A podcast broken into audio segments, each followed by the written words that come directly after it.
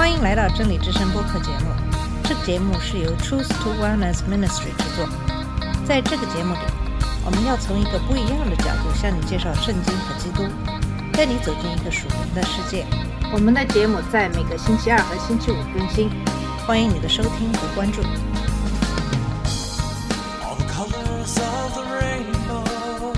你好，我是马军。在上两期节目跟大家讨论如何教育子女正确对待财产，包括有形的财产、时间和名誉。这期节目是最后一期，跟大家讨论教育子女这个话题。在这期节目，先简单说一下对待自然的态度，然后介绍圣经中管教的原则。那么，首先对于自然界的态度，我们要知道的是，所有的自然都属于神，因为他创造了自然。第二，神让人成为地球和地球上所有生物的主宰。那么，人类应该如何利用自然？你应该如何教育孩子有关自然呢？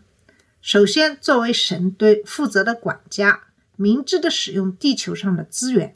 第二，对待每一件事都要考虑周全，尊重将在你身后的其他人。这一原则再次回到了正确对待他人财产的黄金法则。大自然并不属于你个人，而是属于使用它的每一个人。最终，它都属于神。向你的孩子传授这一原则的一个简单方法是：指示他不要乱丢垃圾，因为这对后面的人来说是不礼貌的。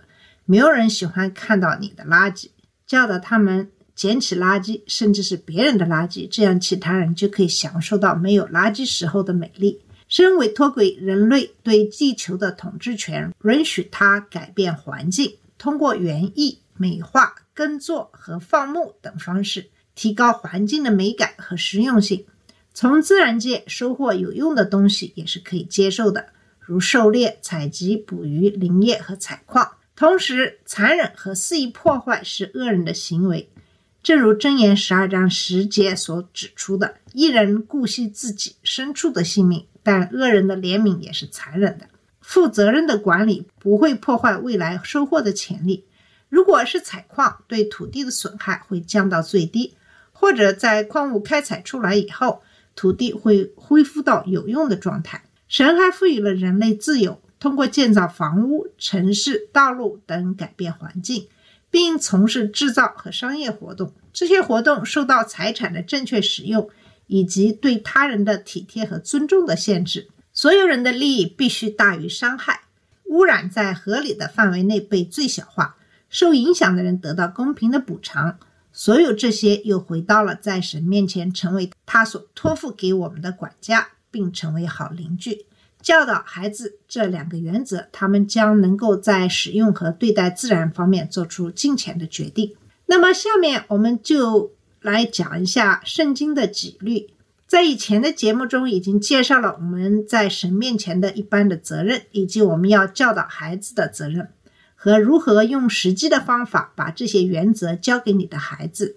在今天剩下的时间里，我想跟大家探讨一下圣经中的管教的原则。关于圣经中的纪律，首先要了解的是，它是多方面的，涵盖了养育孩子的积极和消极的方面。关于圣经中的管教，要理解的第二件事是，其目的是为了带来智慧和金钱。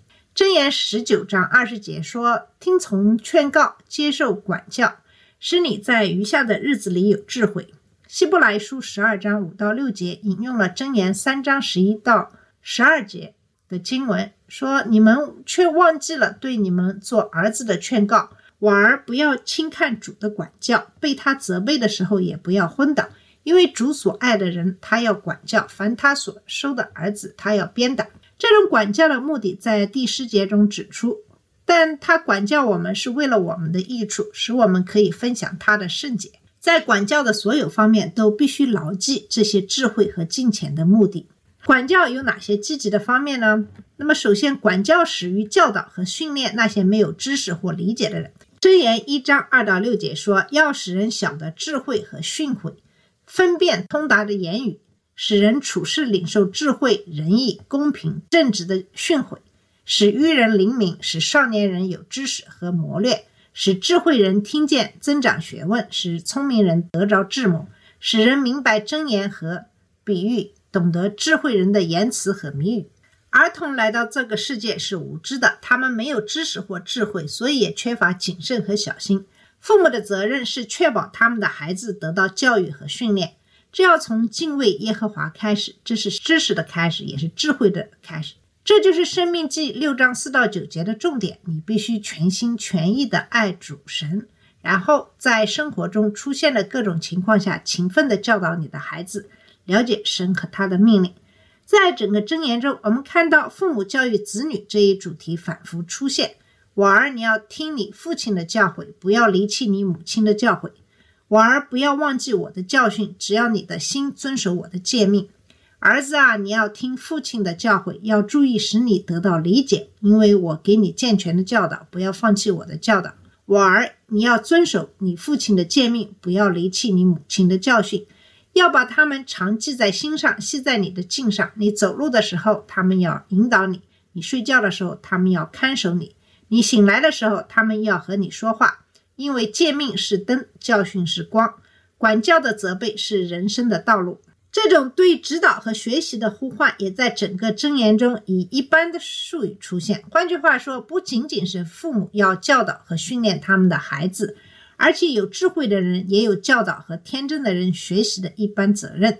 箴言十六章二十三节说：“智慧人的心只是他的口。”在他的嘴唇上增加说服力。箴言十九章二十节说：“听从劝告，接受管教，使你在余下的日子里有智慧。”这是箴言一章二十到三十三节、八章一到三十六节、九章一到十二节中智慧的呼喊、呼唤和邀请。教育子女是父母的责任，但明智的父母会利用其他人所能提供的优势，指导子女学习生活中各种。技能和课程。此外，我们所有人都要在神赋予我们的智慧的那些领域你积极的教导他人。学习也是会持续一生的事情。你首先要注意，不要忘记你已经学过的东西。箴言四章十三节说：“要抓紧教导，不要放走，保护它，因为它是你的生命。”然后你还必须继续学习更多。这种学习可能来自于你自己的观察和经验。箴言二十四章三十二节说：“我看见了就反省，我看了就受教。”它可能来自于他人。箴言九章九节说：“教导聪明人，他就更聪明；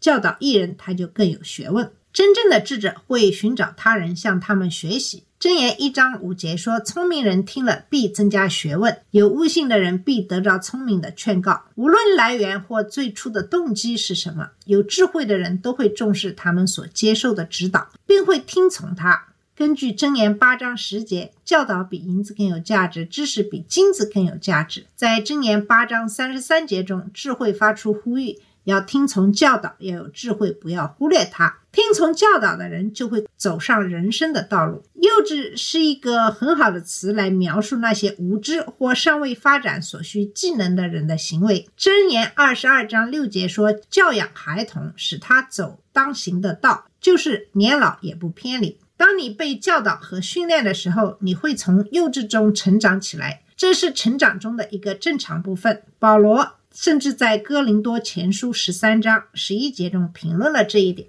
我还是孩子的时候，说话像孩子，想问题像孩子，讲道理像孩子。我成了人，就把孩子的事去掉了。婴儿饿了就哭，因为他不知道有什么其他的方式来表达他的需要，这是正常的，也是可以预期的。随着孩子的成长，你要教他以适当的方式传达。他的需求，幼儿打翻杯子是很常见的，因为他还没有发展出拿杯子和移动杯子的身体技能。这就是为什么我们要给他们带盖子的杯子，盖子上有个小口，他们可以通过这个小口喝水。幼儿会伸手去拿热锅，或试图把东西放在墙上的插座，因为他们还不知道自己的行为有多危险，这就需要父母。保护他们免受这些危险，同时教给他们必要的课程和自我控制能力。一个八岁的孩子开始运动，但他不能用球棒打球或上篮，因为他还没有发展出必要的手眼协调能力。一个高中数学学生第一次做代数题就错了，因为他还没有理解这些概念。那么，所有这些事情都是幼稚的标志，而幼稚可以通过教导和训练来克服。你通过给孩子提供所需的知识，特别是神所吩咐的，来指导他们，你通过给他们机会，将他们所学的东西付诸实践来训练他们。你对待孩子的行为的方式，与你需要回应因叛逆而产生的愚蠢行为的方式不同。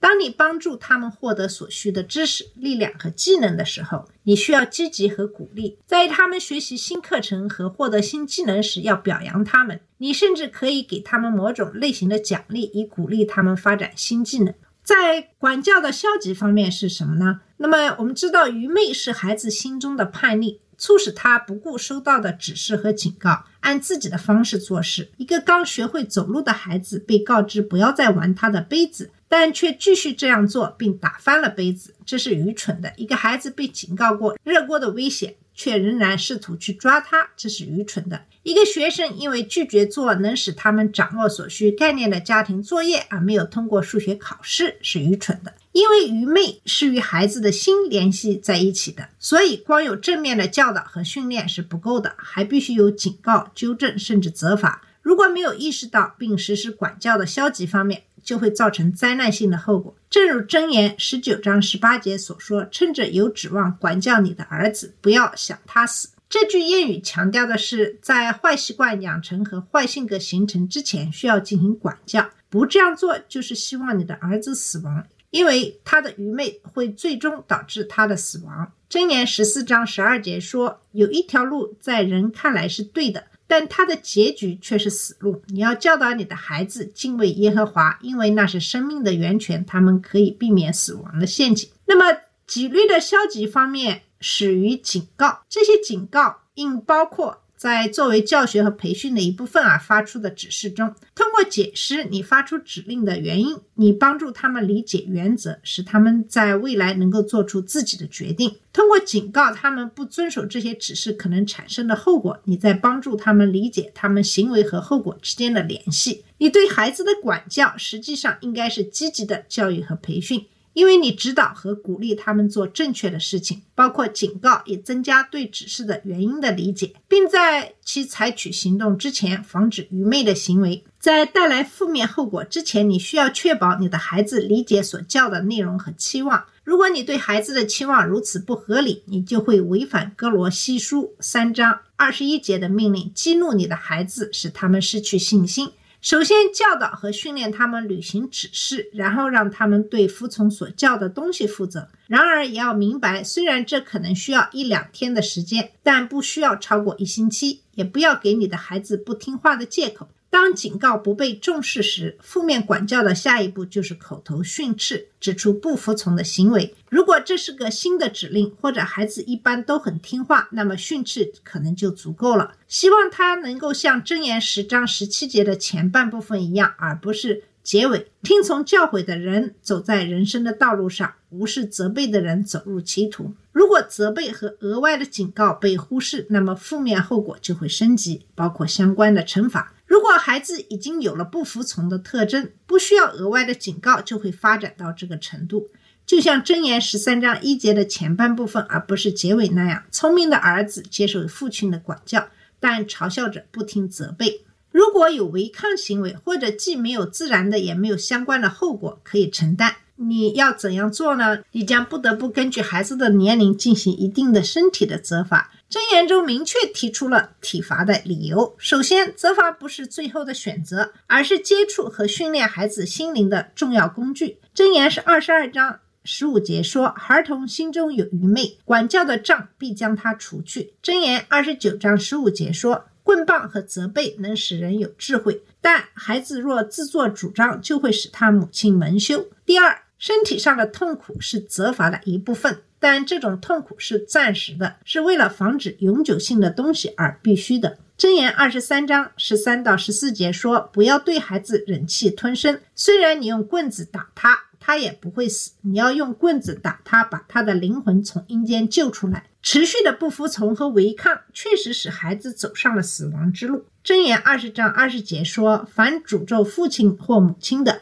他的灯必在黑暗中熄灭。”箴言三十章十七节说：“嘲笑父母的眼睛，藐视母亲的，谷中的乌鸦要把它叼出来，雏鹰要把它吃掉。”第三，这种责罚是一种爱的行为。不适当的管教你的孩子才是残忍的。箴言十三章二十四节说：“扣留棍子的人恨他的儿子，爱他的人勤加管教他。”不要在愤怒中管教你的孩子，特别是身体上的责罚，因为人的愤怒并不能达到神的公义。冷静下来，确定你责罚的原因，并确保你做得恰当。考虑到孩子的年龄、一般行为、犯错的频率和特殊情况等因素，管教需要与犯错行为相关，并与之相适应。年幼的孩子往往会犯很多手部违规的行为，因此警告他们不要触摸物体。然后，当他们还是这样做时，拍打他们的手是合适的。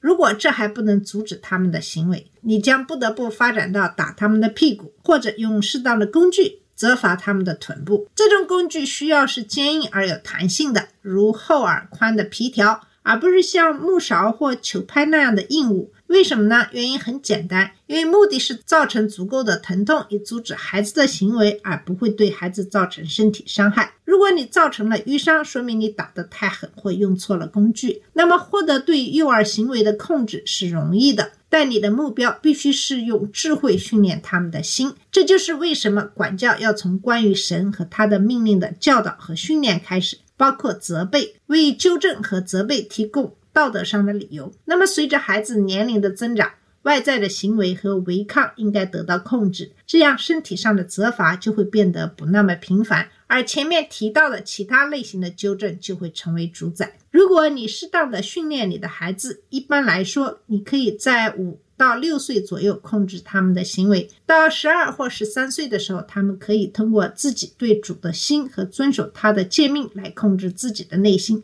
这样的孩子在十几岁或二十岁出头的时候，可以成为朋友和同伴，这对父母来说是一种快乐。这些都是值得追求的目标。但在你训练孩子的动机中，更重要的是他们的生活将反映出金钱，无论这需要花费多长的时间来达到，这样你就可以荣耀神。那么，由于各种原因，在你的任何一个孩子身上培养这些特征都需要更长的时间。无论由于各种原因。在你的任何一个孩子身上培养这些特征需要很长的时间，那么不要担心，也不要在做的不好的时候感到疲倦，决心继续适当的管教他们，使他们成为对自己、对你、对他人和对神的祝福。好了，我们今天的节目就到这里。那么到今天的节目为止，我们就结束了如何养育子女这样一个话题。在下期的节目里，会跟大家介绍一下如何能够跟随耶稣的指引。好了，谢谢你的收听，我们下次节目再见。这里是真理之声播客节目，真理之声是 Truth to Wellness Ministry 旗下的一个节目，由 Truth to Wellness Ministry 制作和播出。如果你有什么想跟我们分享，请给我们发电子邮件，我们的邮箱地址是 truth to wellness at gmail dot com。你也可以直接去我们的网站 www truth to wellness dot com 浏览更多的信息。下次节目再见。All the colors of the rain